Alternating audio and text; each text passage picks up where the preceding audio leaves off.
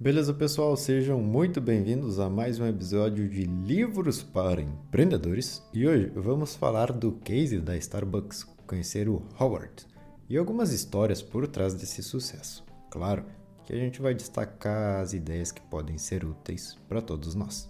Então vamos começar pelo início. Howard é um cara que veio de uma família classe baixa lá nos Estados Unidos.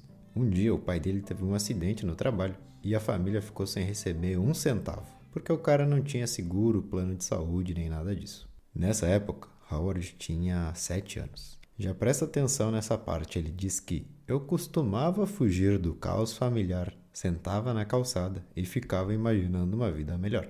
Ou seja, ainda criancinha, ele já sabia que algo deveria ser feito diferente, porque ele não queria viver daquela forma para sempre.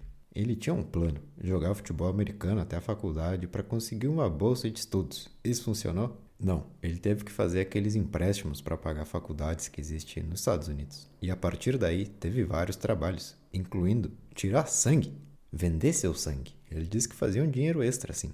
Nos trancos e barrancos ele conseguiu se formar. E ufa, agora sim, ele foi o primeiro da sua família a se formar na faculdade. Seu emprego depois de pegar o diploma foi em uma estação de esqui. Ele ficou um ano lá na neve, sempre esperando uma nova chance aparecer. Outra oportunidade apareceu e ele se mudou para uma empresa onde ele era responsável por fazer vendas pelo telefone, mas não era o que preencheu o coração dele, fazendo com que três meses depois ele se demitisse. E agora sim começa um pouco da glória na vida dele. Ele se mudou para uma nova empresa, vendiam móveis e coisas para casa. Lá ele cresceu bastante e começou a ter mais uma visão de empresário e negócios. Chegou a liderar uma equipe de vendas, tinha um cargo importante, mas muito mais que isso, ele tinha um cliente que comprava os produtos dele. E adivinha quem eram esses clientes? Bom, uma loja de café chamada Starbucks em Seattle. Howard se surpreendia como esses caras vendiam cafeteira. Essas de pôr o filtro de papel e essas que tu tem em casa. Ele começou a conversar com os donos e percebeu que realmente era um negócio diferente. Eles não vendiam café como outras empresas. Eles trabalhavam com os grãos vendiam e atendiam um público específico, que eram os amantes de café. Ou seja, não era qualquer cara que chegava lá e dizia, ah, me dá um grão de café. Não, realmente sabiam o que, que eles estavam comprando. Eram três sócios, e eles tinham uma única coisa na cabeça, vender essas máquinas de café e esses grãos. Howard Schultz tinha uns 29 anos, e se propôs a ser gerente de vendas na Starbucks. Naquele então, tudo que eles tinham eram três lojas por aí. Começaram a trabalhar, e assim foi indo até que chegou um momento muito importante, tinha uma feira de produtos na Itália. Starbucks mandou Howard lá e falaram: vai lá dar uma olhada. Ele foi, mas a feira não era nada demais, como as ruas. Ele se impressionava como as pessoas bebiam café latte, outros tipos de café. E os donos conheciam os clientes, eram ambientes mais aconchegantes e o pessoal ficava um tempão lá. Além de uma coisa muito especial que sempre chamou a atenção de Howard: os caras eram chamados pelo nome. Ele ficou maluco. Ele dizia: Claro, é isso. Uma relação próxima, onde são todos amigos, e o café é um meio para aquilo ali. Eu preciso contar essa ideia para o pessoal. Chegou em Seattle, se reuniu com os três sócios e começou a contar tudo. Tu entra na loja, tem um cheiro muito bom de café, as pessoas se encontram lá com outros amigos, com familiares, é como um ponto de encontro. Eles também fazem tipos de café com leite, com espuma, desenhos. A gente tem que ser assim também. Os caras se olharam e falaram: Não, Hort, Café se faz em casa. A gente só vende os grãos. Todo mundo sabe disso. Tua ideia não vai funcionar aqui. Aspas. Preste atenção nisso, porque pode acontecer contigo. É normal rejeitarem essas ideias. Mas se tu acredita que vai dar certo, tu tem que achar o teu jeito. Quantas vezes a gente já viu esse erro? Empresários com cabeça fechada para novas ideias. Lembram do cara da BlackBerry, que a gente comentou no livro? Aconteceu exatamente o mesmo. Pessoal da Blockbuster, mesma coisa. Então sempre pensem nas ideias que te trazem, porque elas realmente podem chegar a funcionar.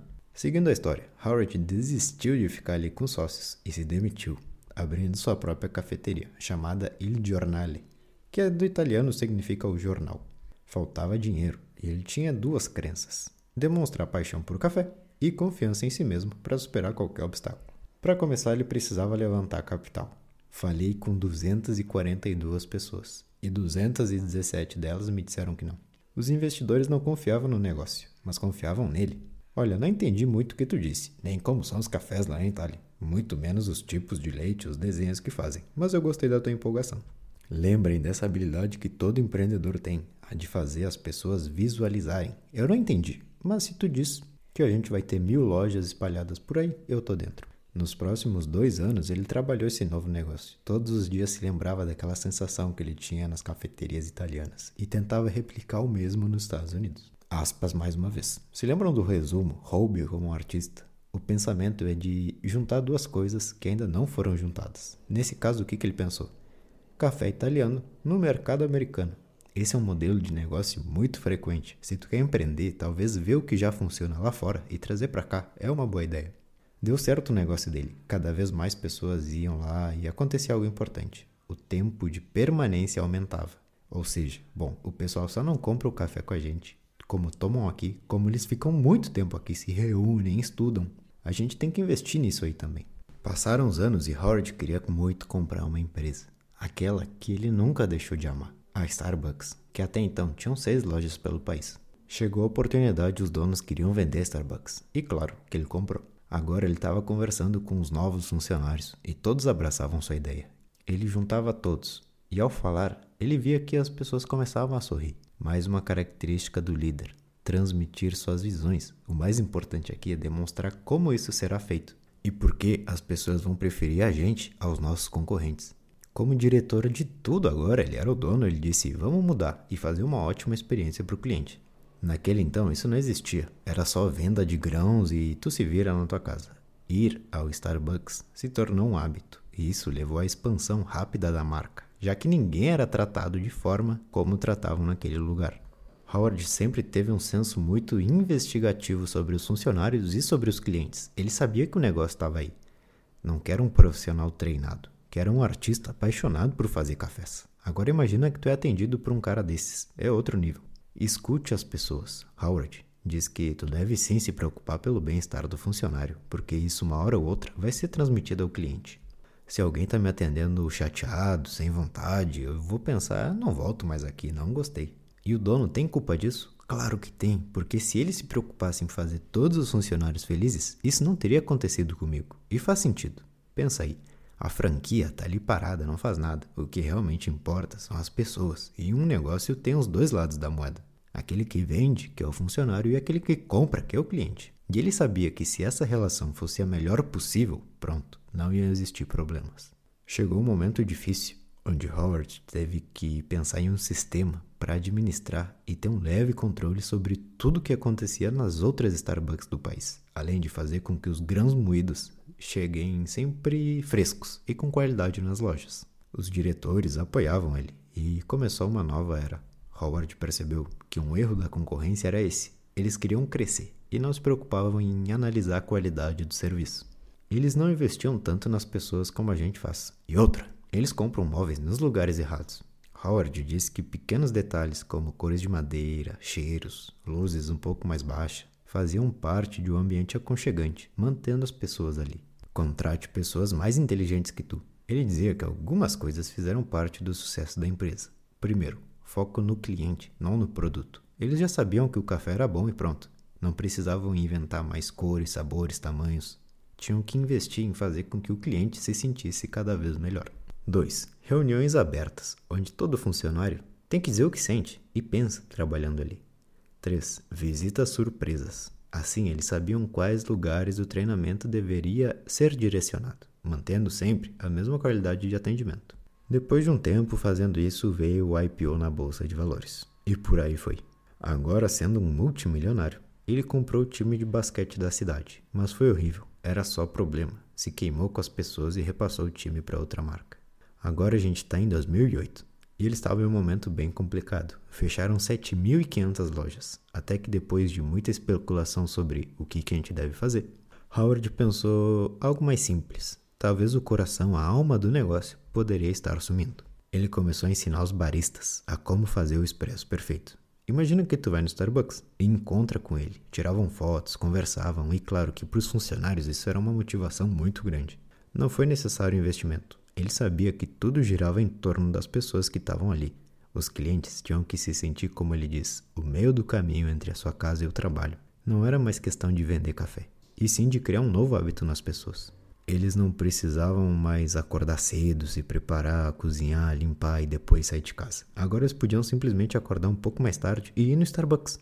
seriam recebidos muito bem e teriam tudo feito de forma excelente para eles. Esses detalhes fizeram com que a marca voltasse a ser tão reconhecida como antes e seguir crescendo pelo mundo. Howard nunca esqueceu da sua infância. Ele dava aos funcionários faculdade, algo que ele sofreu para ter, e seguro de vida, algo que complicou um pouco a vida dele. Lembra aquele acidente lá do pai dele? Então ele estava basicamente dizendo: vai ser um sonho trabalhar com a gente, e vai ser um sonho para os nossos clientes comprarem de nós. Dedique-se de coração. Howard diz que já não pensam mais em dinheiro. Ele quer ter a sensação de que as pessoas estão ali para realizar sonhos. Trabalhar lá é entregar algo excelente ao cliente e ser retribuído com o mesmo pela empresa. E essa ideia não é só para o pessoal da linha de frente, mas gerentes, administradores, todo mundo da companhia tem que ter isso na mente também. O que, que eu acho que é importante tirar desse livro? Primeiro, imaginar algo melhor. Quando criança, apesar dos pesares, o cara nunca perdeu a fé. Ele sabia que ele ia conseguir ser uma pessoa importante de resultado. Depois, sempre ter o objetivo em mente. Ele aceitando as propostas que apareciam na vida, sabendo que devia ser o caminho do seu crescimento. Às vezes não era exatamente o que ele queria, mas ele ia lá e não tirava o objetivo principal da cabeça, que era ser grande. Terceira ideia: fazer o mesmo, mas diferente.